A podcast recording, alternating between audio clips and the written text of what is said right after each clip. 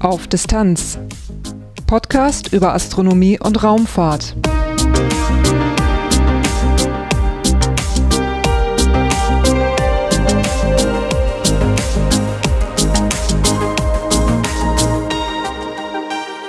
Hallo und willkommen bei Auf Distanz.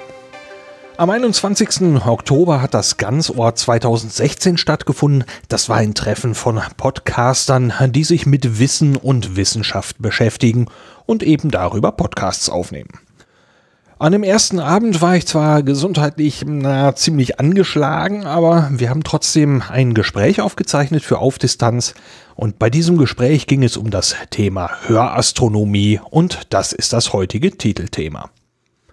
Danach folgt dann eine ganze Reihe von Kurzmeldungen, ich habe einige astronomische Ereignisse rausgeschrieben und am Schluss gibt's wie immer ein paar Dinge in eigener Sache und dieses Mal auch zwei Podcast-Tipps. Durch die Sendung führt sie Lars Naber. Titelthema Ich befinde mich beim Ganzohr 2016, dem Treffen der Wissenschaftspodcaster. Das ist das zweite Mal, dass ich dabei bin und auch dieses Mal habe ich viele neue Leute schon mal kennengelernt hier und mit einem davon nehme ich hier heute eine kleine Podcast-Folge auf. Magst du dich mal eben vorstellen, bitte? Ja, sehr gerne. Ich freue mich, bin heute zum ersten Mal hier bei Ganz Ohr und ich finde es unheimlich spannend und höre auch einige Podcasts von Leuten, die ich hier schon getroffen habe. Ist doch nochmal was ganz anderes, die Leute dann auch mal nicht nur so als Stimme zu haben. Mein Name ist Gerhard Jaworek.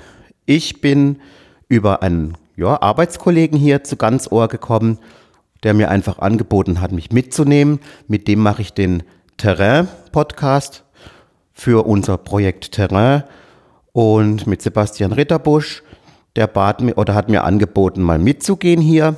Und ich ergreife die Gelegenheit gerne und mache hier mal mit bei einem Podcast auf Distanz. Ich arbeite in Karlsruhe am Karlsruher Institut für Technologie an einem Studienzentrum für Sehgeschädigte. Wir unterstützen Studenten der Karlsruher Hochschulen in allen Fächern und diese Studenten haben eine kleine Eigenschaft, nämlich alle in irgendeiner Weise eine Seheinschränkung.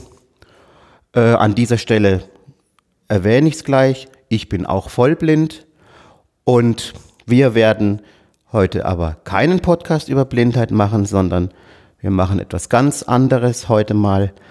Wir machen einen Podcast über, wie haben wir es genannt? Hörastronomie. Hörastronomie. Das ist doch interessant. Hörastronomie Kannst du dir da was drunter vorstellen?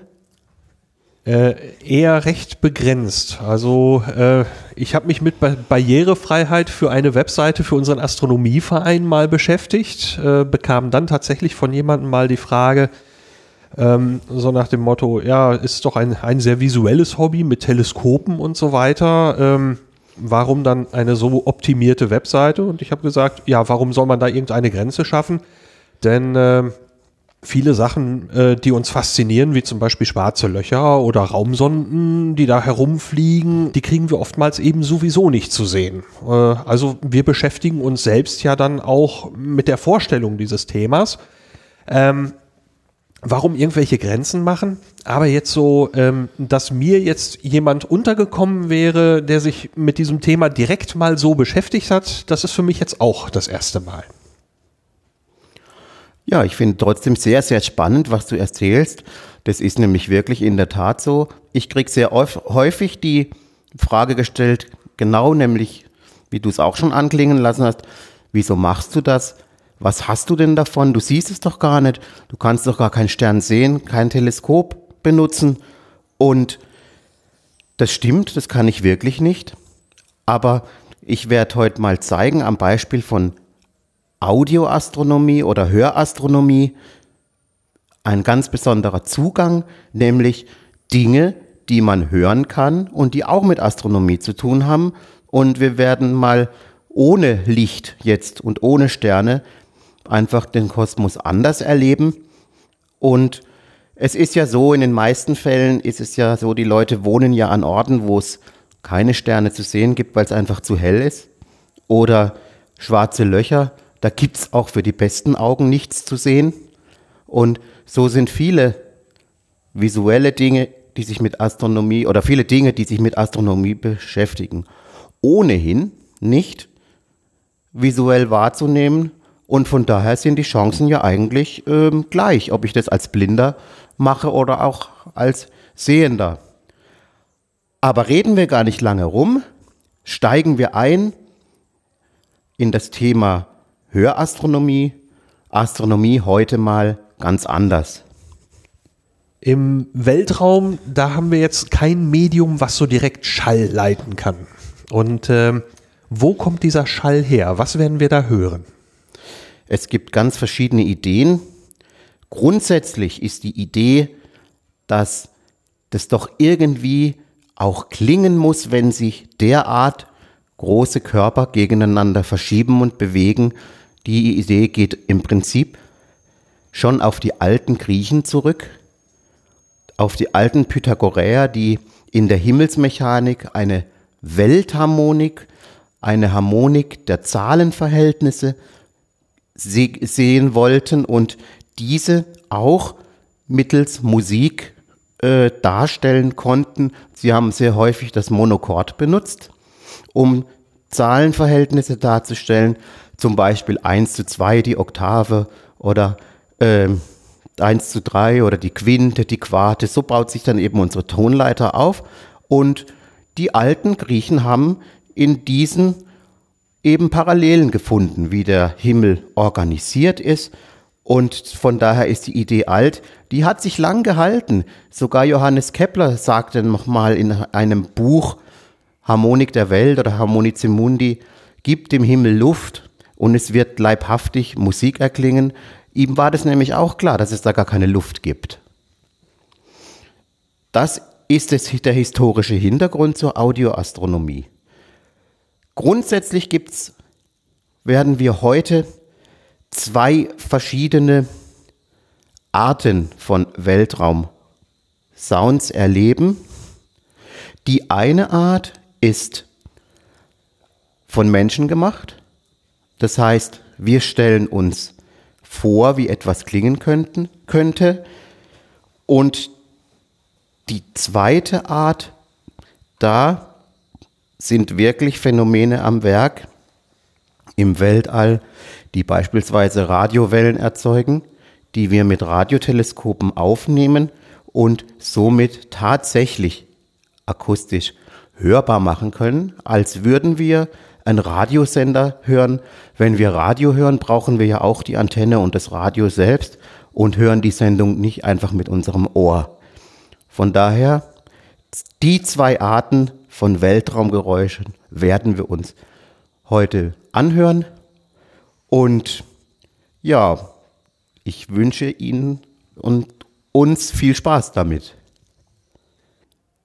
Anfangen möchte ich mit einem mit dem alten Geräusch oder mit der alten Vorstellung, die ich vorhin schon erwähnt habe, der Griechen, nämlich, dass die Planetenbahnen doch irgendwie klingen könnten.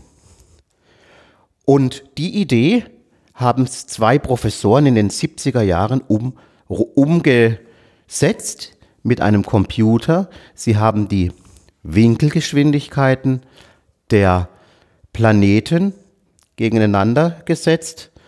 Man hört somit auch die elliptischen Bahnen, werden wir hören, durch Tonschwankungen. Äh, wir werden hören die Geschwindigkeit der Planeten, also dass zum Beispiel der Merkur sehr, sehr schnell umläuft und äh, der Jupiter sehr langsam. Und äh, zum Beispiel der Merkur, der wiederholt seine, seine auf- und absteigende, ja, kann man sagen, Sirene einige Male in der Minute und beim Jupiter oder beim Saturn gar, da müssten wir viele Minuten warten, um eine Umdrehung zu haben. Wir hören dann auch die Planetennamen. Ich spreche immer den Planeten ein, der dazukommt. Und man kann noch darauf achten, dass zwischen dem Mars und dem Jupiter ein großer Thronsprung sein wird. Das ist auch ganz gut so und spiegelt die Realität wieder, denn dazwischen befindet sich der Asteroidengürtel und naja, eigentlich hätte da noch ein Planet Platz vielleicht. Aber ist halt keiner. Und wir starten jetzt mit dem schnellen Merkur und ich sage dann immer dazu, wie die äh, Planeten heißen.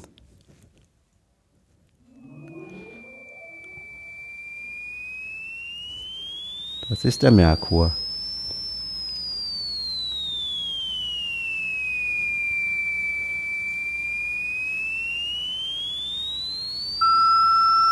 Jetzt kommt die Venus dazu.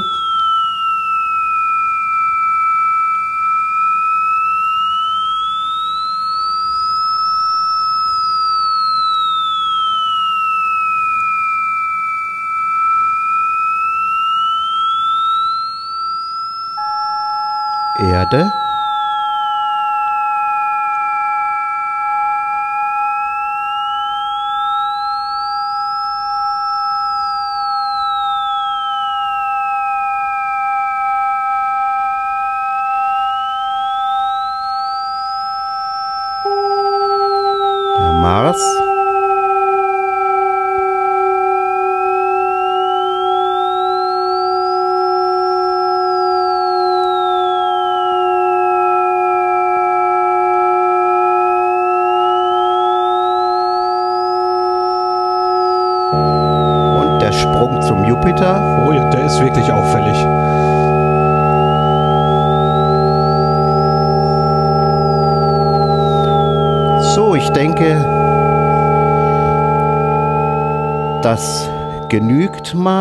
Um einen Augeneindruck davon zu gewinnen.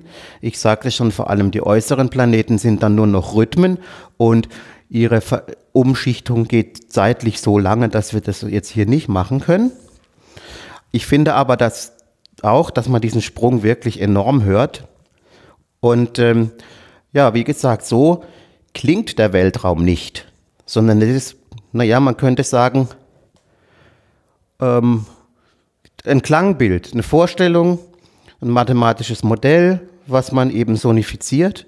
Und somit ist es kein Klang, was den Weltraum selbst erzeugt, aber es ist eine klangliche Repräsentation der Umlaufbahnen. Man hat also, also die, die Umlaufzeiten und so weiter also richtig ins Verhältnis gesetzt, in Frequenzen umgesetzt, in, ins hörbare Spektrum verschoben, so dass wir uns das dann so mal ein bisschen anhören können. Genau, so kann man sich das. Und die Vorstellung geht auch ganz klar in diese Richtung. Äh, noch zu Keplers Zeiten kannte man ja eigentlich nur die äußeren Planeten noch gar nicht. Und Kepler hat die Harmonien so in die Tonskala eingetragen, dass es ähm, im Wesentlichen auf einer Pianotastatur Platz hatte. Es war im Prinzip also schon ein Vorläufer von dem, was wir jetzt gehört haben. Genau.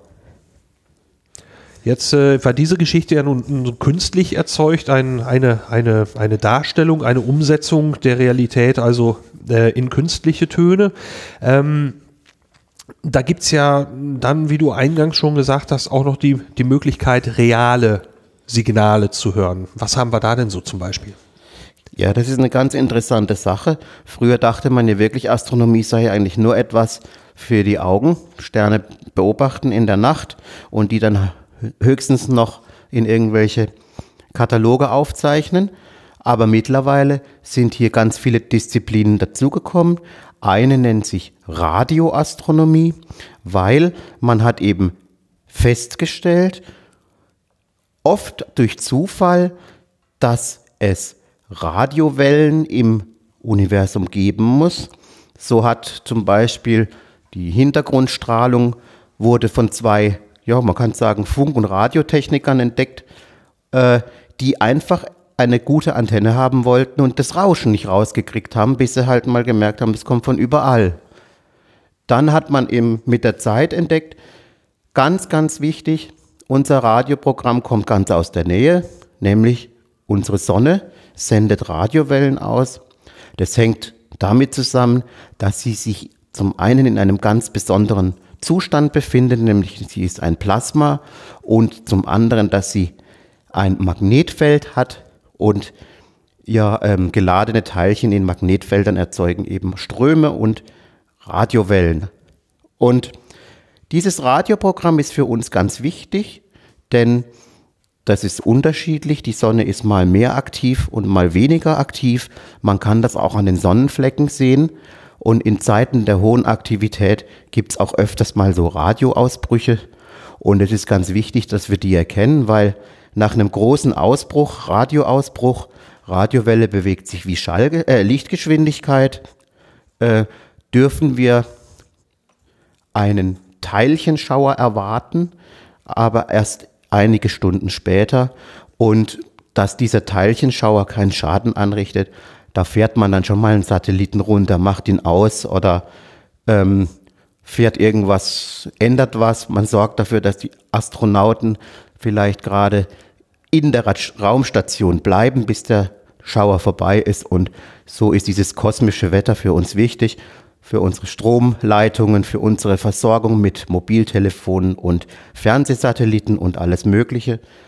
Und der Sonnenwind, das ist äh, ein Teilchenwind von der Sonne, der bringt auch diese Radiostrahlung und den hören wir uns jetzt mal an. Radioprogramm von der Sonne.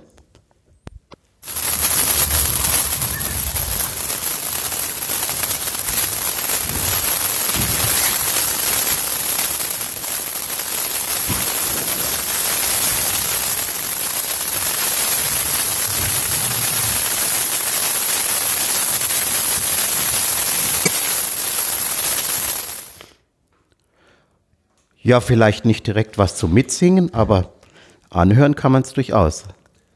Ja, also 1942 hat James Stanley Hay entdeckt, dass die Sonne ein Radioemitter ist, dass also, also Radiostrahlung ausstrahlt und unabhängig George Clark Southworth in den USA, der hat das auch noch entdeckt. Ja, vielen Dank, das ist, das ist wirklich sehr interessant und vor allem dass das verschiedene Leute gleichzeitig entdecken. Aber das ist ja oft so, ne, in der Welt, wenn irgendwie die Zeit reif ist für was. Ich habe das auch mal gelesen, glaube ich, über das Periodensystem der chemischen Elemente. Das haben auch zwei äh, entdeckt, die sich gar nicht äh, parallel kannten.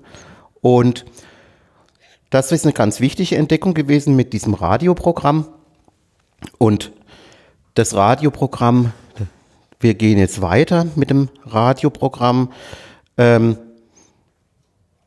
dieser Teilchen, dieser Wind, dieser Sonnenwind von geladenen Teilchen, wenn der auf die Erde zufliegt, dann kommt er in Berührung mit unserem Magnetfeld der Erde.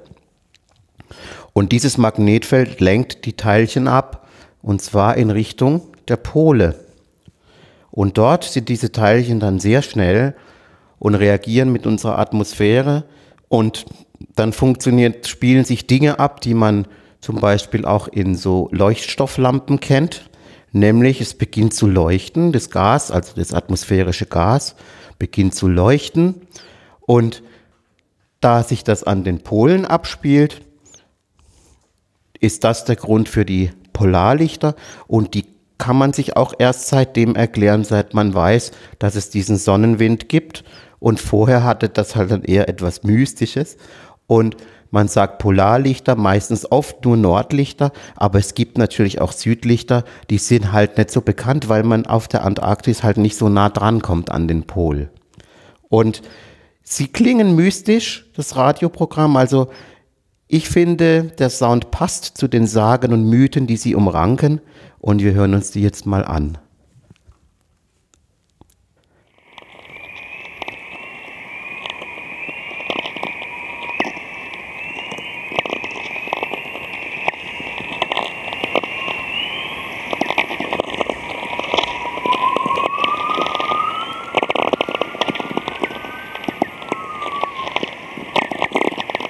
Interessant an diesem vielfältigen Klang ist, dass man, wenn man geübt ist darin, verschiedene Arten von Nordlichtern unterscheiden kann. Es gibt ja so vorhangartige, dann gibt es so bogenartige und so drei, so verzweigte, die sich so ein bisschen verzweigen wie so äh, Bäume und ähnliches. Und interessant ist wirklich bei diesen Sounds, dass man geübt die unterscheiden kann und diesen Nordlichttyp erkennen kann, also erhören kann. Ja, so viel mal zum Thema Nordlicht. Hast du das schon mal gehört, das mit dem Nordlicht? Nee, das habe ich noch nicht gehört. Äh, ich hatte es dann, wir hatten uns ja vorher mal Kontakt per E-Mail. Ähm, ich hatte mir dann äh, dazu mal ein, zwei Sachen durchgelesen, weil äh, also ich kenne, kenne so jetzt natürlich von, von Bildern und aus Filmen die, die optische Erscheinung. Ähm, ich wusste auch wohl, dass es die Radiostrahlung gibt. Mir war allerdings nicht bekannt, wie sie sich anhört. Also gehört hatte ich sie noch nie. Ich, die Ionosphäre der Erde absorbiert ja, glaube ich, auch einen guten Teil davon. Aber ähm, man kann sowas auch bei, bei anderen Planeten finden. Äh, so zum Beispiel Jupiter, Saturn, Uranus und Neptun. Das hatte ich noch dazu gefunden. Aber äh, zum Jupiter hast du auch was mitgebracht, sagtest du. Ja, vielleicht noch ganz kurz zu den Nordlichtern diese Nordlichter sind von der Erde aufgenommen. Dieses Video gibt es auch nochmal mit Erklärung. Und also das hört sich fast so an, wie wenn da einer mit, mit im Schneider sitzt, äh, mit seinem Kofferradio auf dem Schoß vor seinem Zelt sitzt. Und aber das stimmt, diese Radiostrahlung in irgendeiner Form die sind gar nicht selten im, im, Weltall, schon alleine deswegen, weil eigentlich fast das ganze Weltall aus Plasma besteht. Und es ist im Grunde schon so, wo dieser besondere Zustand vorherrscht, da gibt es auch eigentlich auch immer Magnetfelder und auch Radiowellen. Und ja, was man gut hören kann, das sind die Radiowellen unseres größten Planeten, der Jupiter. Das ist ja der größte Planet, ein Gasplanet. Zum Stern hat es nicht gereicht, weil die Masse war, also es war halt nichts mehr da, was der Jupiter hätte so an sich ziehen können. Und von daher ist er ja nicht einmal ein Möchtegern-Stern, es ist wirklich noch deutlich ein Planet. Aber es ist unser größter Planet und wir verdanken ihm sehr viel. Ähm, in den meisten Fällen, wenn irgendwelche Brocken durch die Gegend fliegen, bevor sie uns betreffen, saugt er sie an und fungiert als Staubsauger durch seine Schwerkraft. Es kann natürlich auch mal andersrum gehen. Er kann auch mal was zu uns herlenken, aber in den meisten Fällen geht es gut. Mhm. Und der Jupiter, unser größter, klingt wie ein ganz kleiner.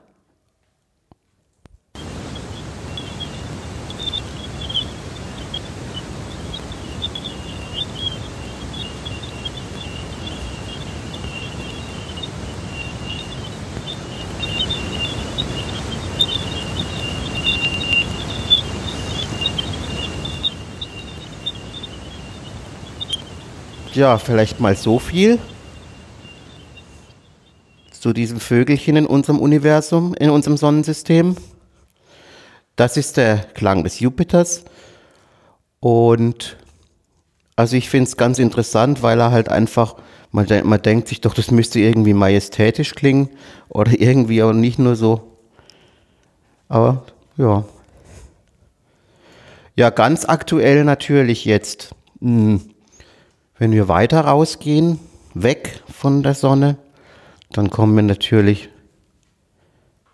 ähm, wenn wir schon beim Jupiter sind, es fliegt derzeit eine Forschungssonde um ihn herum, nämlich die Sonde Juno. Und die Sonde Juno ist mit einer sehr, sehr hohen Geschwindigkeit auf ihn zugeflogen und Jupiter wird auch umgeben von Magnetfeldern, ähm, es passiert beim Jupiter auch, dass der Sonnenwind äh, ja, Polarlichter erzeugt und solche Dinge. Und wir haben die Raumsonde Juno hat mit ihren Radioantennen zwei Ereignisse aufgenommen, die sie erlebt hat, die sie überleben musste, wo sie durch musste. Und zwar, wenn man so einen großen Planeten ähm, gemeinsam mit dem Sonnenwind sich annähert, dann kommt man irgendwann in eine Situation, wo schon auch durch das Magnetfeld und alles der Jupiter diese Teilchen abgebremst werden und das ist dann wie so ein Schock. Und das erste Geräusch, was wir hören, das nennt sich dieser Bo-Schock. Und das zweite, was Jupiter, was wir hören, das ist die ähm, Magnetopause des, des Magnetfeldes. Ähm, ich weiß nicht, sollen wir es erklären noch? Oder?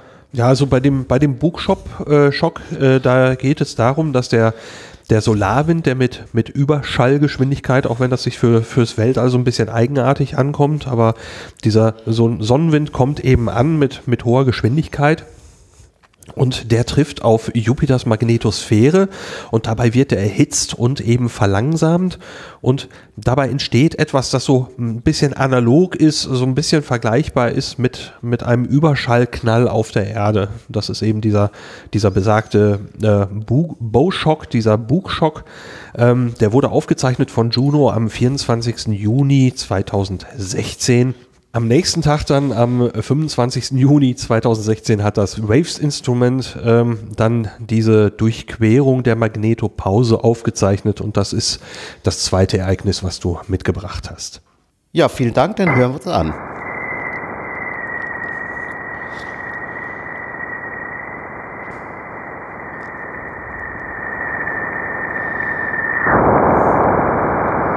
So, das war dieser Bow-Shock, ne? Ja. Klingt schon, wie wenn man draufknallt. Ja, das ist äh, doch ein, ein tatsächlich sehr abruptes Ereignis. Also in Wirklichkeit ist es ja so, vielleicht mal zu erklären, so abrupt passiert das nicht bei so einer Raumsonde. Ähm, also da nimmt man sich das Signal und das ist so dann so gemittelt über ein bis drei Stunden und schiebt das zusammen, weil das kann man ruhig machen. Also das ist nicht so ein harter Knall, wie wenn man jetzt auf eine Wand kracht, sondern für astronomische Verhältnisse ist es schon ziemlich sofort, aber ähm, in Wirklichkeit geht man so vor, man nimmt ein, zwei Stunden Signal und schiebt das so zusammen, dass man diesen Schock äh, mit dem Ohr wahrnehmen kann. Sonst würde einem das wahrscheinlich kaum auffallen, wie das langsam lauter wird. Mhm. Das, das zweite ist dann die Durchquerung der Magnetopause, äh, aufgenommen mit diesem Wave, Waves-Instrument. Ne? Ja.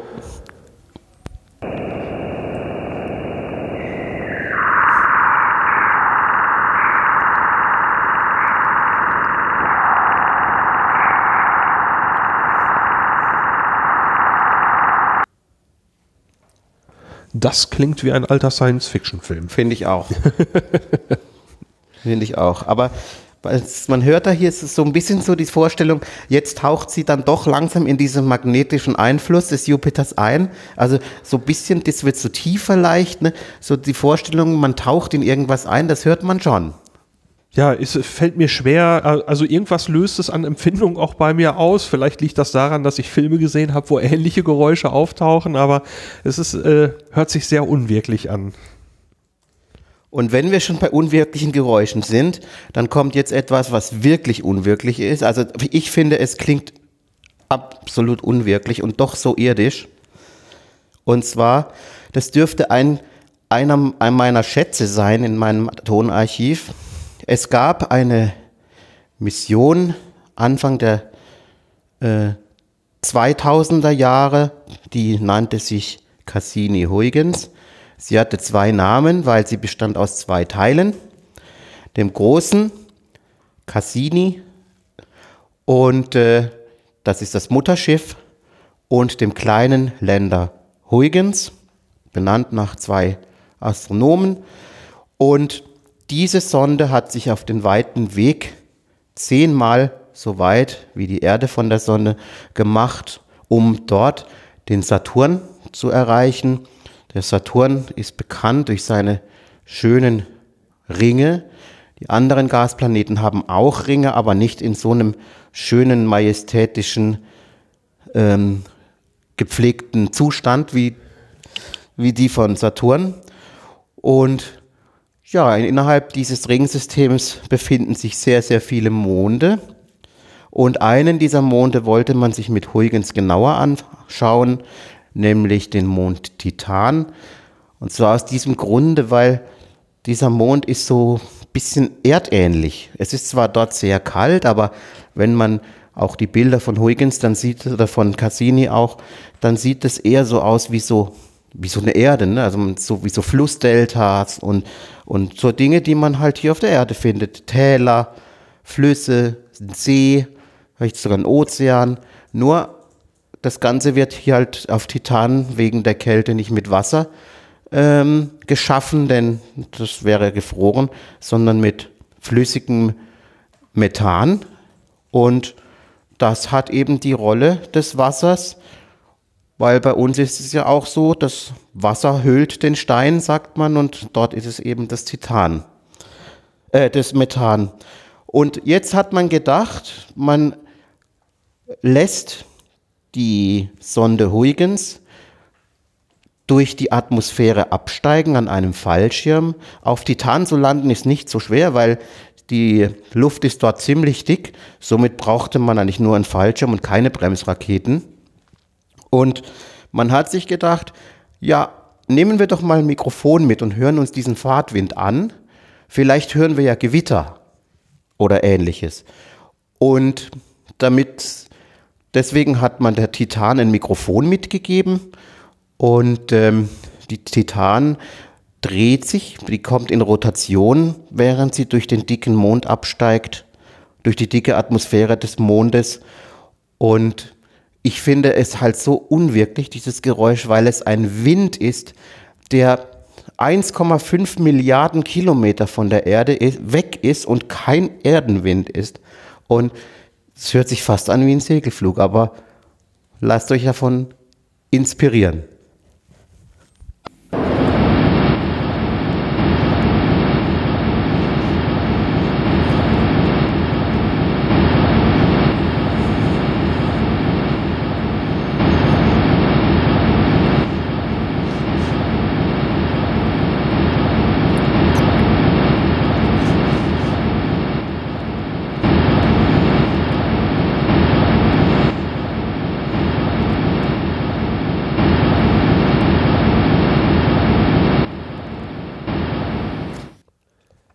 Finde es schade, dass man den Aufschlag nicht hört.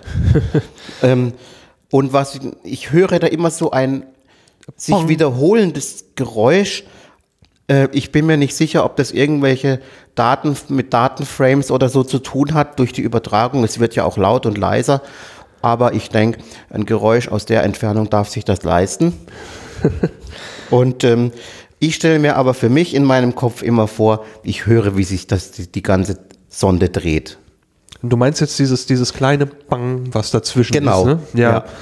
Das ist mir auch aufgefallen. Genau. Und die, die hatte ja äh, an ihren Seiten so eine äh, Wendelstruktur, dass sie durch den Abstieg in Rotation kommt, weil man wollte einfach mit der Kamera in jede Richtung blicken und wenn das die Natur für einen erledigt, dann kann man sich da Motoren und Technik und was auch immer sparen. Ja, gewesen ist das Ganze am 14. Januar 2005, ähm, drei Wochen nach der Abtrennung von der Muttersonde Cassini. Und ähm, ja, um 6.51 Uhr ging es dann morgens los äh, mit der Elektronik, dass sie eingeschaltet worden ist und dann war das Ganze im Prinzip im Laufe eines Tages durch. 15.44 Uhr hat Huygens dann den Kontakt zu Cassini verloren. Die Sichtverbindung war unterbrochen und damit war diese Mission dann vorbei. Aber so ein, ein schönes Dokument eigentlich, dass, äh, dass man das so hören konnte. Mir war also nicht bekannt, dass da ein Mikrofon mit an Bord war und man also direkt tatsächlich Schall aufgenommen hat. Ich will jetzt äh, kein Salz in irgendwelche Wunden streuen, aber es gab auch mal eine Mission mit Mikrofon an Bord. Ich meine, der Polarländer hätte eins gehabt und ging ja leider auch verloren. War eine Mars-Mission, die verloren ging. Mhm. Und ähm, aber das gehört dazu. Diese Mission ist großartig gelaufen und ähm, das kann man an dieser Stelle wirklich sagen. Es äh, ist auch eine Mission vor dem Hintergrund, dass uns jetzt einfach dieser Länder verloren ging, der ja eigentlich äh, relativ wenig äh, an Bord hatte. Aber die Mission ist trotzdem großartig Also zum Mars zu kommen ist schon schwierig. Wir haben es zweimal versucht in Europa, noch nicht ganz hinbekommen. Aber zum Saturn ist es sicherlich nicht minder schwer und das ist uns gelungen. Ja, du sprichst jetzt gerade an auf den Länder Schiaparelli von der ExoMars-Mission. Ja. Wir sitzen hier äh, zwei Tage, nachdem dort diese Landung erfolgen sollte und haben also kurz vor der Aufzeichnung hier beim Ganzohr von der ESA die Pressemeldung ähm, gesehen, dass man also mit dem Mars Reconnaissance Orbiter der NASA anscheinend wohl irgendwelche ja, Oberflächenmerkmale auf dem Mars entdeckt hat ähm, die man im Moment dieser Mission wohl schon zuordnet, aber genau sicher ist das noch nicht. Da müssen wir noch mal weiter schauen. Das eben so als Kurzmeldung für heute zwischendurch. Also was ich sehr spannend finde an dieser Pressemeldung, dass als unsere erste Mission Beagle 2 verloren ging, da war der britische Missionsleiter, Professor, ja, weiß ich jetzt nicht mehr, ähm, auch sehr, sehr schnell dabei, um zu sagen, ja, die Sonde sei da und da gelandet und man hätte sie da und da gesehen. Ähm, man sah sie dann irgendwann, elf Jahre später, aber wo ganz anders. Also da muss man wirklich aufpassen, weil es ist so auf so eine große Entfernung, ich will da gar niemandem einen Vorwurf machen, ich glaube, da passiert es einfach, dass man auch mal was sieht, was man sehen will große Entfernung. Ich mache jetzt die goldene Überleitung hier zu großen Entfernungen. Wir haben bislang jetzt äh, lauter Töne und Dinge gehört aus unserem Sonnensystem. Du hast auch noch etwas mitgebracht, was ein bisschen weiter weg ist. Jetzt kommen wir zu weiten, genau, zu sehr, sehr weiten Entfernungen. Und zwar, ähm, irgendwann hat man festgestellt, im Weltall, da gibt es Zonen oder ähm, wenn man da eine Antenne hinhält, so, ja, zum Beispiel in verschiedene, in, in den in Sternbild Schütze zum Beispiel und in andere, da kommt was Regelmäßiges. Da tickt's und zwar sehr, sehr gleichmäßig. Das ist natürlich interessant, was tickt da oben, was sind das für Uhren? Und um das zu erklären, was das ist, muss man ans andere Ende eines Lebens eines Sterns gehen, nämlich kein Stern lebt ewig. Es gibt verschiedene Szenarien, die ähm, wie ein Stern endet, hängt im Wesentlichen davon ab, was er vorher war und vor allem, wie schwer er vorher war, bevor das Ende kommt. Äh, ja, ist bei uns vielleicht nicht viel anders. Aber auf jeden Fall, dieser, dieses Ereignis kann sehr unterschiedlich ausfallen und ein Ende, Ende eines Sterns endet in einem sogenannten Pulsar. Da steckt das Wort Puls drin, weil sich dieses Ticken wiederholt. Ein Pulsar ist etwas, eine Materie, die oder ein, ja, das sind Neutronensterne, das ist degenerierte Materie, das sind die Protonen in die Neutronen gepresst und somit hat diese oder die und so und die äh, Materie hat somit ganz ganz ganz wenig Volumen noch, weil wir wissen ja aus der Schule noch, äh, dass der Atomkern ganz klein ist und die Elektronen dann außenrum wie so ein Fußballstadion, in dem in der Mitte halt einfach so ein kleiner Ball hängt. Und bei dieser Materie ist es eben so, dass es alles ganz dicht ist. Das heißt, das gleiche Masse hat an einem viel, viel kleineren Ort Platz. Zum Beispiel dieser Sternrest kann dann noch zwischen eineinhalb und drei Sonnenmassen wiegen und ist aber doch nur so wenige Kilometer groß im Durchmesser, wobei unsere Sonne ähm, 140, äh, was hat sie, 140.000 oder Millionen Kilometer Durchmesser, ja. Also ich weiß, die 140 spielt da eine Rolle.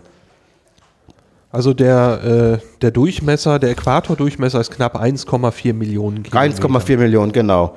Deswegen ist er in diesen Sonnenmodellen, bei diesen Wanderwegen, ähm, ist immer die Sonne irgendwas mit 1,4 Meter im Durchmesser oder je nachdem, was für Größenverhältnisse man dann nimmt. Auf jeden Fall, das ist doch schon was, wenn man sich das vorstellt das auf einem Durchmesser zusammengepresst von vielleicht 10, 20. 20 Kilometer. Das wird dann sehr, sehr, sehr schwer. Der Puls kommt dadurch zustande, dass auf diesem Neutronenstern starke Magnetfelder sind und wenn deren Südpol und Nordpol genau so ausgerichtet sind, dass sich bei der Drehung in unsere Richtung zeigen, dann können wir das als schwingende, sich umpolende Radiowelle wahrnehmen. Und jetzt, warum kommt dieser schnelle Puls zustande? Jeder Stern dreht sich auch um sich selbst. Und wenn man sich jetzt vorstellt, äh, jeder kennt das, entweder man stellt sich auf so eine Drehscheibe, so in, auf einem Spielplatz, oder man sieht es bei Eisläufern, die Pirouetten drehen. Wenn die schneller werden möchten, ziehen sie ihre Arme an, weil dann nehmen sie den Drehimpuls mit und werden schneller. Und wenn man sich jetzt vorstellt, wenn sich so ein gewaltiger Stern um sich selbst dreht und plötzlich wird er reduziert auf so einen kleinen Körper, dann dreht sich, dreht er sich wahnsinnig schnell. Wir hören jetzt die Geschwindigkeit äh, von diesem pul pulsierenden Feld. Ich habe drei oder vier Pulsare hintereinander ähm, gepolt. Jeder Schwingung, die man da hört, ist eine Umdrehung.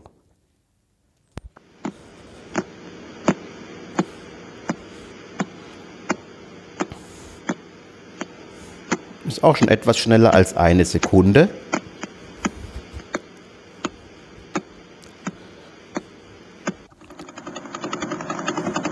Ja. Ah, der hört sich allerdings mal sehr rustikal an. Ne? Ja.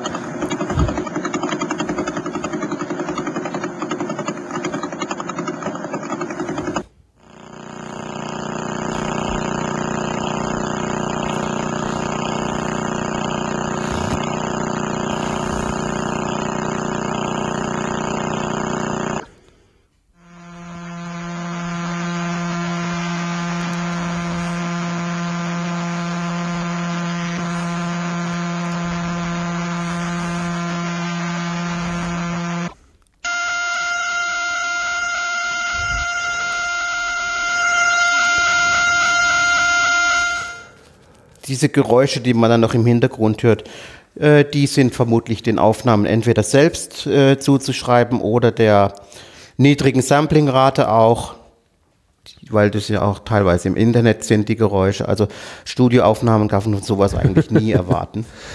Das ist aber äh, eine unfassbare Vorstellung, dass etwas mit der, der Masse von 1,44 bis 3 Sonnenmassen in eine Rotation, in eine so schnelle Rotation gebracht ist, dass man also eine so hohe ja, Frequenz wahrnimmt. Das ist also ich, ich kann das gerade mal hier kurz demonstrieren. Wir haben ungefähr, es stimmt jetzt nicht auf die Frequenz, ähm, ich kann mit der Kammerton A von unserer Musik, das sind 440 Hertz, wenn ich singe, dann habe ich 220. Na, 440 klingt jetzt nicht so, aber 220 geht. Und die beiden letzten, der eine war ungefähr eine Quinte drüber und der andere noch eine ganze Oktave über dieser Quinte. Dann sind wir bei über 1000 Umdrehungen pro Sekunde. Das ist gewaltig was, weil, wenn man sich dann vorstellt, welche Masse sich da eigentlich in Bewegung befindet. Ja. Auf der Erde würde jegliches Element, jede Masse zerreißen. Und vor allem, wer soll das mal bremsen? Und wenn wir schon bei diesem sind, ja genau, den letzten Sound, den wir heute hören, das ist auch sowas ganz ungül, ungreifbares irgendwie. Nämlich, es ist durch die Medien gegangen. Wir haben Gravitationswellen wurden nachgewiesen an den beiden Detektoren LIGO. LIGO detektiert keine Radiowellen. LIGO ist auch kein Seismograph oder es ist kein Lichtinstrument, ähm, was in irgendeiner Weise Licht oder Wärme oder etwas wahrnimmt. Es nimmt etwas ganz anderes wahr, nämlich Raumzeitkrümmung, wenn die sich ändert. Von Einstein vorhergesagt, verstehen muss man das nicht unbedingt, ist es so, dass wenn große Massen gegeneinander bewegt werden, sollten sich Gravitationswellen ausbreiten und diese Gravitationswellen sind aber so schwach, dass wir sie im Alltag gar überhaupt nicht erleben können. Und, aber sie verändern, wo sie vorbeikommen, ganz kurz die Raumzeit, indem sie sie stauchen und dann wieder dehnen. Jetzt hat man sich einfach sehr große Instrumente gebaut. Diese LIGO-Instrumente, die bestehen aus zwei rechtwinkligen Armen, sind vier Kilometer lang, innen drinnen Vakuum. Man lässt dort Laser laufen und spiegelt sie noch hin und her. Dann kann man die Strecke noch verlängern und man stellt sie so geschickt ein, dass wenn jetzt so eine Gravitationswelle vorbeikommt und die Arme kurzfristig verkürzt, dass sie sich nachher wieder ausbreiten, dann kann man diese Welle wahrnehmen und genau dieses ist gelungen, zweimal schon und ähm, man hat natürlich diese Gravitationswelle, hat man dann mal hörbar gemacht und aus dem Grund schon allein, weil es ist, sie lassen sich weder mit Optik, sie lassen sich nicht, äh, nicht sehen, man kann sie nicht mit einer Antenne wahrnehmen, man kann sie auch nicht so temperaturähnlich messen und deswegen sprechen sogar die Gravitationsastronomen von einem neuen Zweig der Astronomie, der eher vergleichbar mit dem Hören ist. Ja, was passiert hier?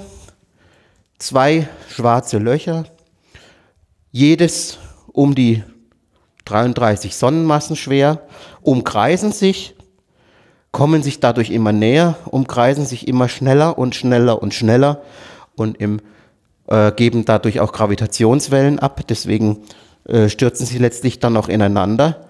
Und diese Gravitationswelle, die dann entsteht, die hat man messen können und es ist ein ganz kurzes, unspektakuläres Geräusch, aber ähm, die schwächste aller vier Kräfte, die Gravitation im Prinzip, die schafft es wirklich, Raum und Zeit zu erschüttern und ähm, in dem kleinen Geräusch, was wir jetzt gleich hören, hört man, gehen drei Sonnenmassen an Gravitationsenergie verloren. Also da kann man nicht von Energiesparen sprechen.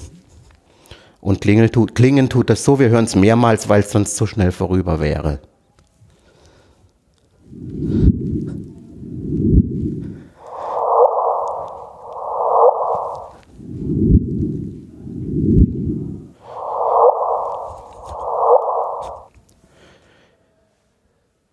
jeder Wupp drei Sonnenmassen.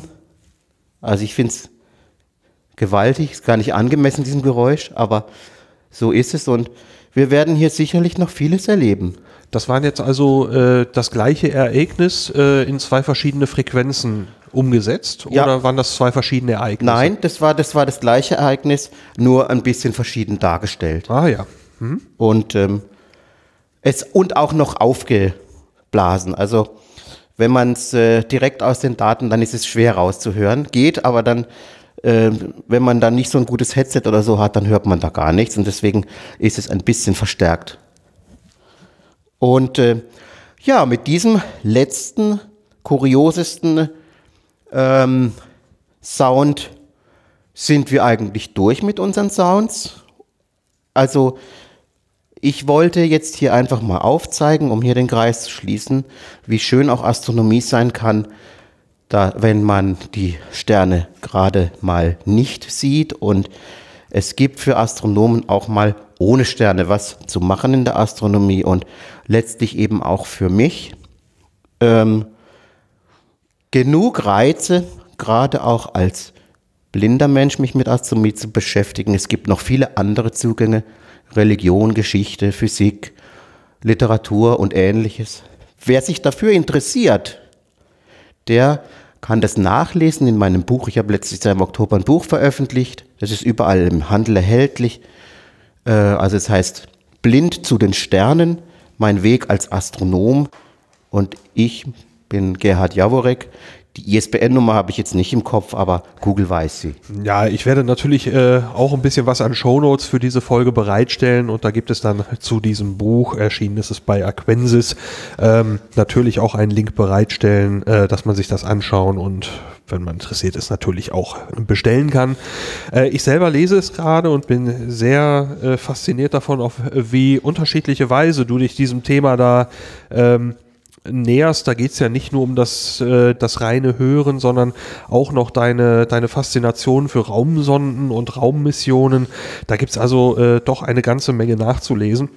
Äh, ich finde es wirklich sehr spannend. Wie gesagt, einen Link gibt es dazu in den Show Notes.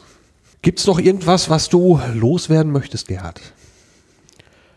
Ja, vielleicht eins zum Schluss nur noch, ähm, so mal als Anstoß vielleicht für den einen oder anderen, der auch im äh, ja, zum Beispiel mit Kindern oder so zu tun hat.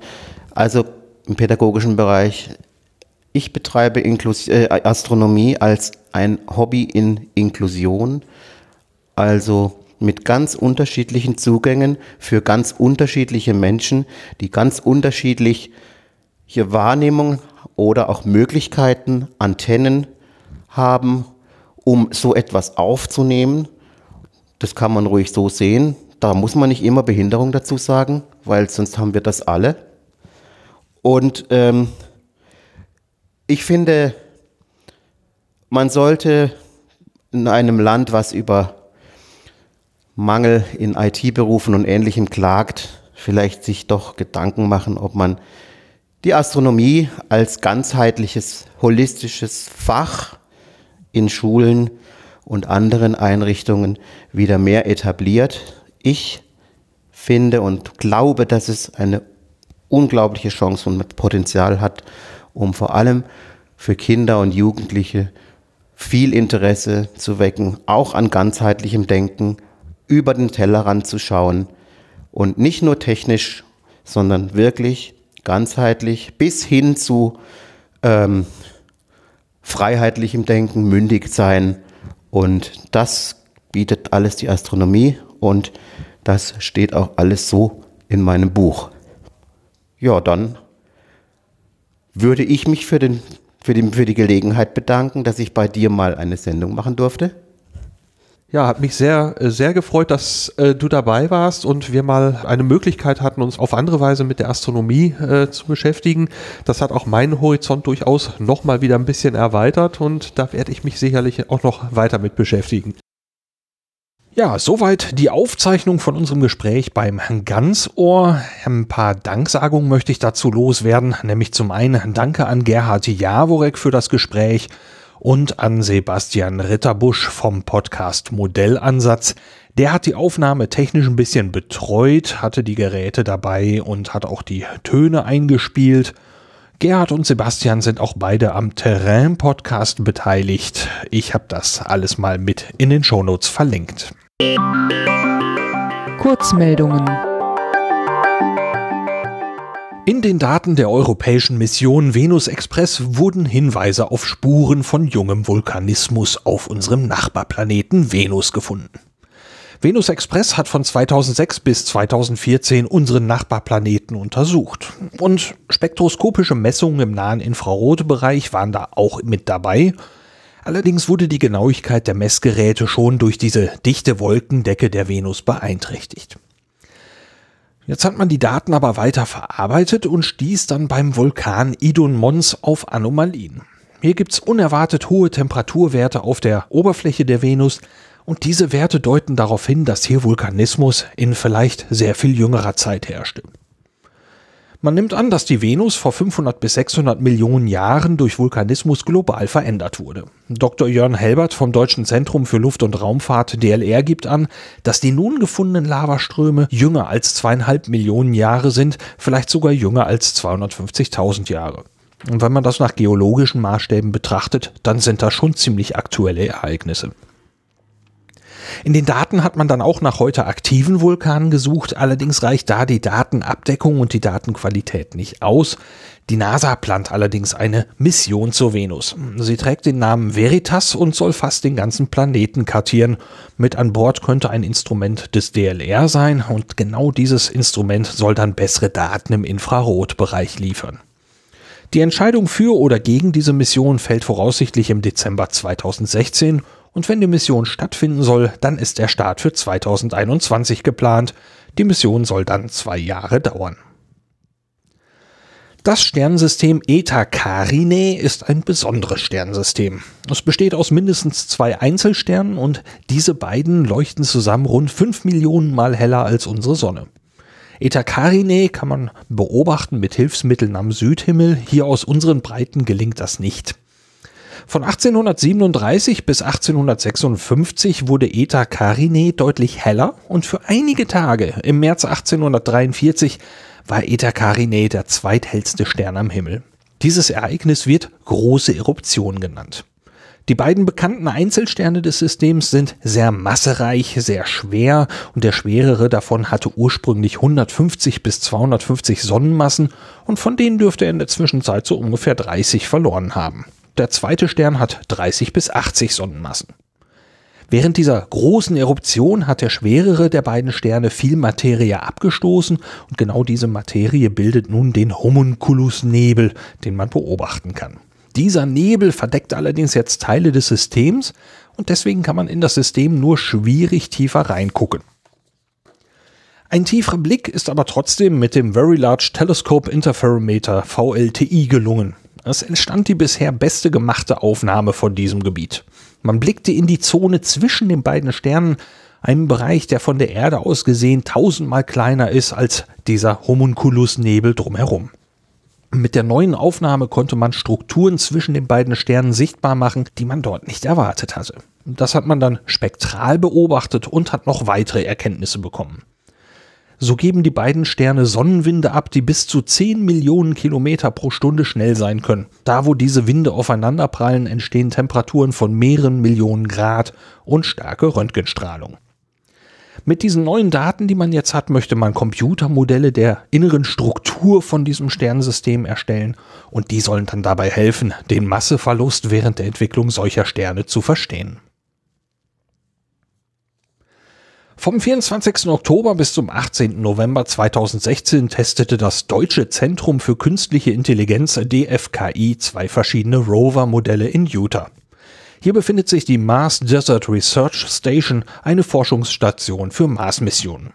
Die beiden Rover des DFKI heißen Sherpa TT und Coyote 3 und sind sehr unterschiedlich konstruiert. Sherpa TT ist ein Schreit-Fahr-Rover. Er hat vier Beine und an diesen vier Beinen sind wieder Räder angebracht. Durch diese Kombination soll er dann auch in schwierigem Gelände gut klarkommen. Durch seine Sensoren soll er die Umgebung autonom erkunden, mit einem Roboterarm soll er Proben nehmen und Werkzeuge bedienen. Shepard TT wiegt etwa 150 Kilogramm. Der zweite Rover, Coyote 3, ist deutlich kleiner. Er hat sternförmige Räder, die so ein bisschen aussehen wie fünfblättrige Blütenblätter. Coyote 3 wiegt nur 12 Kilogramm und kann etwa 5 Kilometer pro Stunde zurücklegen. Damit ist er ungefähr doppelt so schnell wie sein großer Kollege. Das ist für seine Aufgabe aber ziemlich praktisch. Er soll die von Sherpa TT übernommenen Proben übernehmen und transportieren. Gemeinsam könnten die Rover dann eine Mission übernehmen. Sherpa TT gewinnt die Proben und Coyote 3 bringt sie zu einer Basis. Das könnte zum Beispiel eine Raumsonde sein, die die Proben analysiert oder eben auch zur Erde bringt. Die Basis dient dann auch zum Aufladen der Rover und für den Kontakt zur Bodenstation. Aber erstmal ist man im Moment noch auf der Erde und forscht noch am Konzept. Als Bodenstation dient der DFKI-Standort in Bremen. Mit den Ergebnissen des Versuchs in Utah möchte man den Entwicklungsstand der Technik prüfen. Auch möchte man erforschen, ob diese Techniken für menschenfeindliche Umgebungen auf der Erde auch eingesetzt werden können. Die Datenübertragung der Daten vom Pluto-Vorbeiflug der Raumsonde New Horizons ist komplett. Das berichtete die NASA am 27. Oktober. Demnach sind die letzten Daten vom Vorbeiflug am 25. Oktober empfangen worden. In den letzten 15 Monaten wurden über 50 Gigabits zur Erde übertragen. New Horizons war die erste Raumsonde, die den Pluto erreichte. Sie wurde am 19. Januar 2006 gestartet und flog wie geplant am 14. Juli 2015 an Pluto vorbei. Dabei gewann sie die genauesten Daten, die jemals über das Pluto-System zur Verfügung standen. Und das wird auch noch eine ganze Weile so bleiben, denn eine weitere Mission ist erstmal nicht in Sicht. Die Daten, die man da empfangen hat, die werden nun überprüft. Erst wenn man festgestellt hat, dass diese Daten alle in Ordnung sind, dann erst werden die Speicher an Bord von New Horizons gelöscht. Die werden dann auch gebraucht, denn die Sonde hat noch eine erweiterte Mission und fliegt nun weiter zum Kuipergürtel. Am 1. Januar 2019 soll sie dann am kleinen Objekt 2014 MU-69 vorbeifliegen.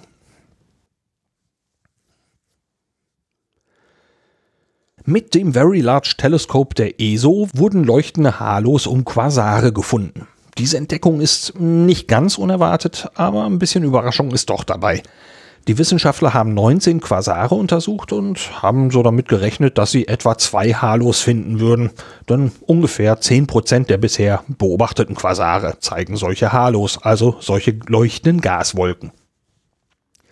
Bei den neuen Beobachtungen hat man aber um jeden der Quasare ein Halo entdeckt. Und das ist dann doch schon ein bisschen die Überraschung.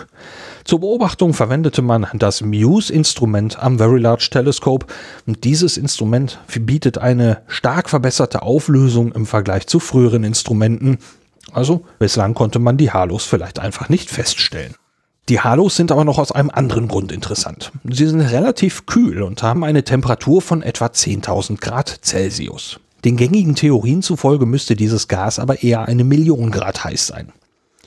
Quasare sind sehr aktive Galaxien mit supermassereichen schwarzen Löchern in ihren Zentren. Diese schwarzen Löcher nehmen die ganze Zeit über Materie auf. Und das Zentrum der Galaxie gibt deswegen die ganze Zeit große Mengen an Strahlung ab. Quasare gehören deswegen zu den aktivsten Objekten im Universum.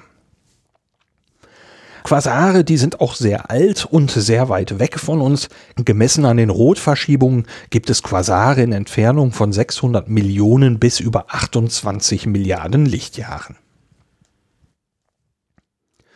Die Raumsonde Juno, um die ging es gerade auch schon mal kurz bei der Hörastronomie, die umkreist weiterhin den Jupiter. Allerdings hatte sie zwischenzeitlich etwas Probleme. Am 18. Oktober 2016 ging Juno in den Safe Mode. Der wurde von der Software ausgelöst. Die hat den Bordcomputer neu gestartet. Auch wenn so ein Safe Mode immer ein bisschen unerfreulich ist. Die Raumsonde hat sich brav benommen, hat genau das gemacht, was in einem solchen Fall passieren soll. Die sichere Datenverbindung wurde wiederhergestellt, die Diagnoseprogramme wurden ausgeführt und die Solarpaneele, die wurden so ausgerichtet, dass Strom erzeugt werden konnte aber alle wissenschaftlichen Instrumente waren ausgeschaltet und die geplante Datenerfassung für den Vorbeiflug am Jupiter am 19. Oktober, die hat nicht stattgefunden. Am 24. Oktober erhielt Juno dann die Anweisung, den Safe Mode zu verlassen. Das klappte soweit erstmal ohne Probleme. Der nächste Vorbeiflug an Jupiter soll dann am 11. Dezember 2016 stattfinden. In der Zwischenzeit wird man die Ursache für den Safe Mode weiter untersuchen. Mit den beiden Satelliten Beros und BSAT 4 wurde am 31. Oktober 2016 eine Versuchsreihe begonnen. Das Experiment heißt Avanti, das steht kurz für autonome visuelle Anflugnavigation und Target-Identifikation. Damit soll ein Satellit einen anderen Flugkörper erkennen und sich ihm automatisch annähern.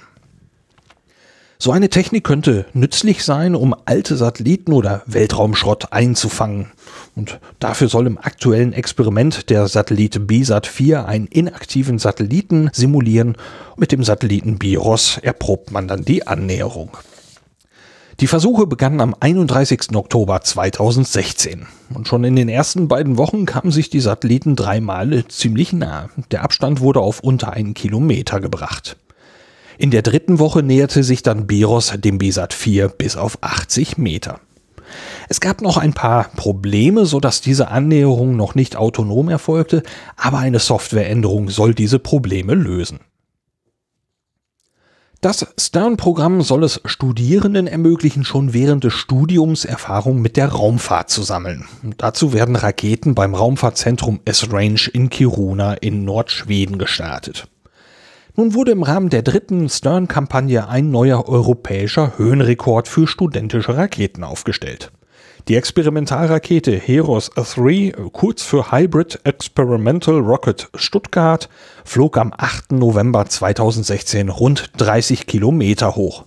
Diesen Rekord hielt seit Oktober 2015 eine Rakete von Studierenden der Universität Delft. Die hatte vorher 21 Kilometer Höhe erreicht.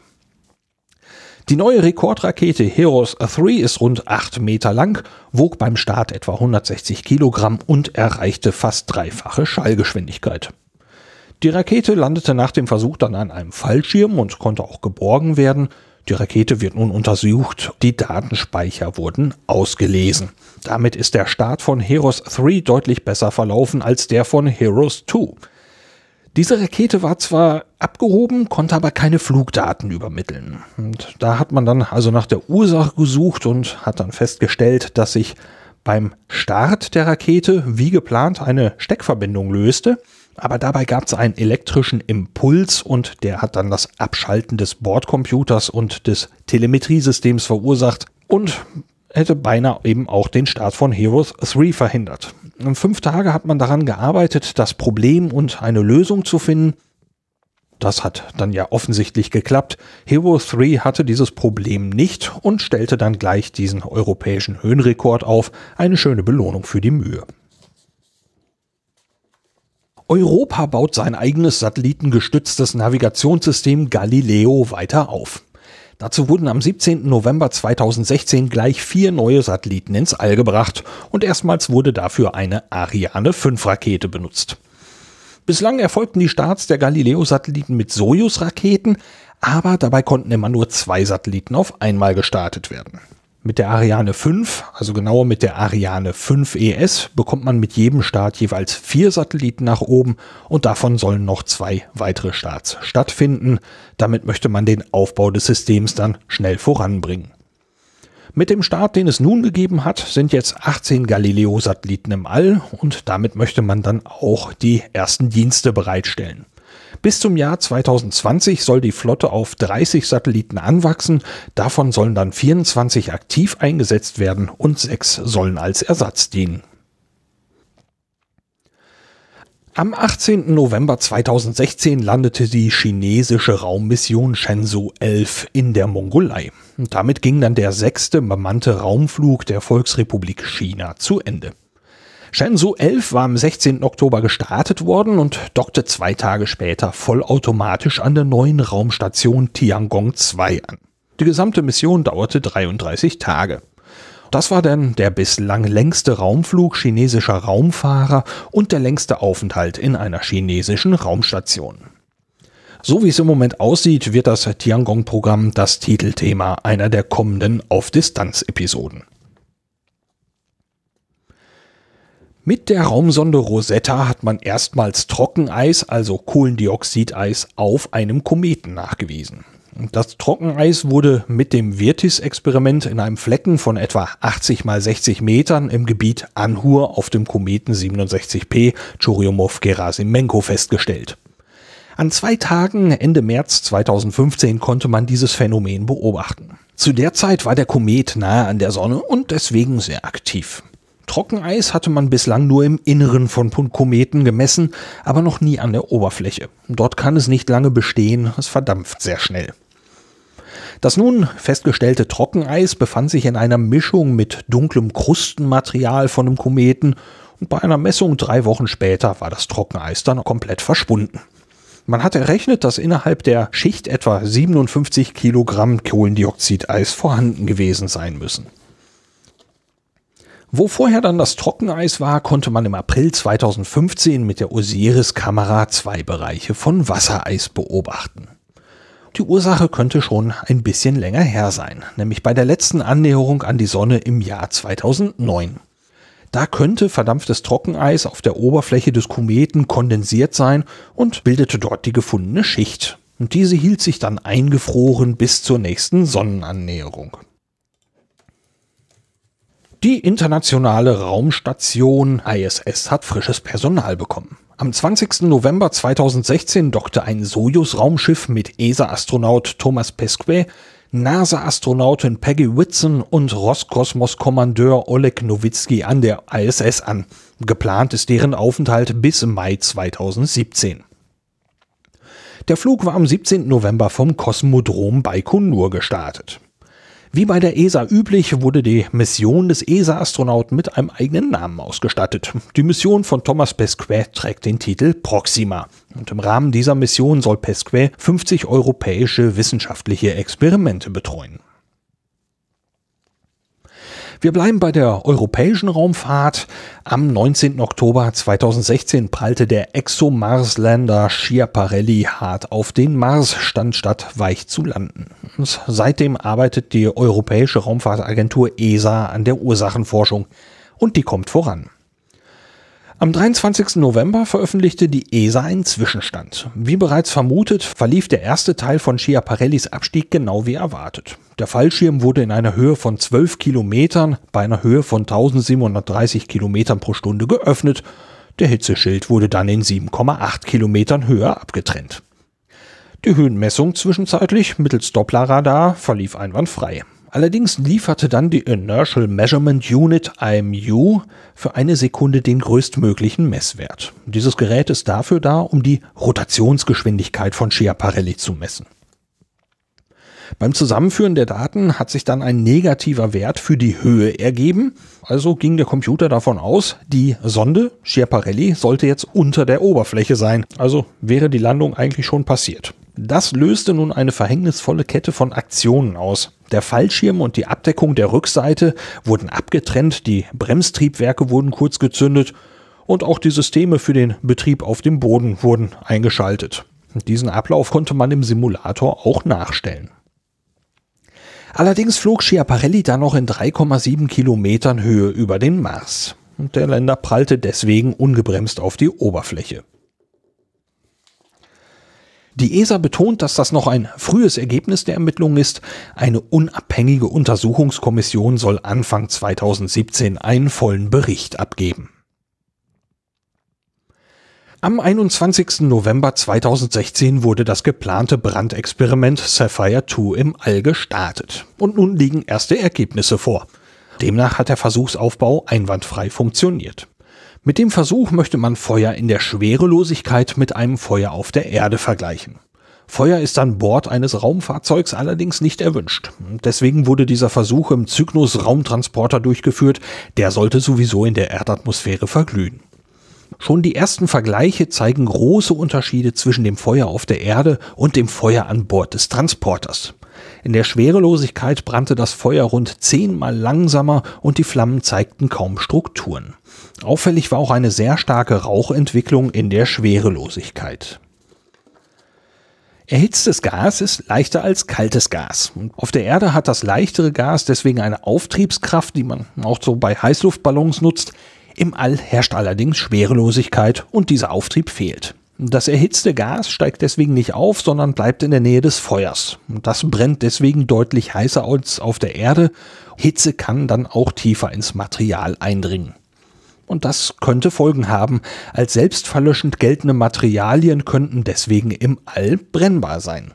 Ein Feuer an Bord einer Raumstation könnte also heißer und länger brennen. Das Experiment dauerte elf Minuten und man hat viele Sensordaten wie Anströmgeschwindigkeit, Druck, Luftfeuchtigkeit und Strahlungsdichte gewinnen können. Außerdem liegen rund 20.000 Fotos vor. Die Ergebnisse sollen in einer wissenschaftlichen Studie zusammengefasst werden und auch in die Konzeption des nächsten Experiments mit einfließen. Astronomische Ereignisse die astronomischen Ereignisse wurden geschrieben von Heiko Ulbricht für die Zeitschrift Sternzeit. Ich verwende sie hier mit Erlaubnis. Vielen herzlichen Dank. Nachgelesen werden können die Ereignisse auf der Homepage der Zeitschrift Sternzeit. Wir fangen an mit einigen Mondereignissen. Am 3.12.2016 ist der Mond bei Venus zu sehen. Um 17.10 Uhr ist das und der Abstand ist 5,3 Grad nördlich. Zwei Tage später, ebenfalls um 17.10 Uhr, ist dann der Mond bei Mars zu beobachten, der Abstand 3,8 Grad nordöstlich. Ein Tag später, nochmal 17.10 Uhr, steht der Mond dann bei Neptun in 3 Grad Abstand. Um 21 Uhr ist dann dieser Abstand auf 1,5 Grad geschrumpft. Das ist dann ein netter Anblick im Fernglas oder im Teleskop. Um 22.40 Uhr kann man dann auch eine Neptun-Bedeckung beobachten, allerdings ist die nur sichtbar im Nordatlantik, Grönland oder Kanada. Am 9.12.2016 um 23.30 Uhr steht der Mond bei Uranus in 3,4 Grad Abstand und am 12. Dezember am Abend in der Nacht kann man beobachten, wie der Mond durch den offenen Sternhaufen der Hyaden wandert. Auf Distanz ganz nah. Los geht's bei Auf Distanz ganz nah mit einer iTunes-Bewertung. Die erste seit etwas längerer Zeit. Ich freue mich sehr. Und zwar Krüger Sven hat eine 5-Sterne-Bewertung hinterlassen und ein paar nette Worte. Vielen, vielen, vielen Dank dafür. Dann habe ich noch zwei Podcast-Tipps. Das eine ist das Hoaxilla-Jubiläum. Der Podcast Hoaxilla hat seine 200. Folge veröffentlicht und dabei geht es um den Mond, die Mondlandung und damit verbundene Verschwörungstheorien. Da lohnt sich auf jeden Fall das Reinhören. Neben dem Thema wird natürlich auch noch ein bisschen gefeiert. Im Naturkundemuseum Berlin findet noch bis zum 24. Januar 2017 die Sonderausstellung Kometen statt. Der Untertitel dieser Ausstellung lautet Die Mission Rosetta, eine Reise zu den Ursprüngen des Sonnensystems. Daniela Ishorst hat für ihren Podcast Kunst und Horst diese Ausstellung besucht und hatte als Gast Tim Pritlove mit dabei. Und wer die beiden bei ihrem Besuch begleiten möchte, der sollte in diese Folge einmal hineinhören. Links gibt's natürlich in den Shownotes. Ansonsten sind in den letzten Wochen einige ja, Dinge im Hintergrund gelaufen, hierbei auf Distanz. Die starten aber wohl erst nächstes Jahr richtig durch. Für Details ist es noch zu früh, aber wenn es klappt, dann dürfte das eine spannende Sache werden. Dieses Jahr erscheinen voraussichtlich noch zwei Folgen und zum Jahresende besuche ich dann den Chaos Communication Kongress 33C3 in Hamburg. Dort wird man mich sicher mal in der Nähe des Podcasting-Tisches vom Sendezentrum antreffen können. Das war's für diese Ausgabe von Auf Distanz. Durch die Sendung führte sie Lars Naber. So wie es im Moment aussieht, geht's in der nächsten Folge dann um das chinesische Tiangong-Programm. Bis dahin, danke fürs Reinhören und bis bald.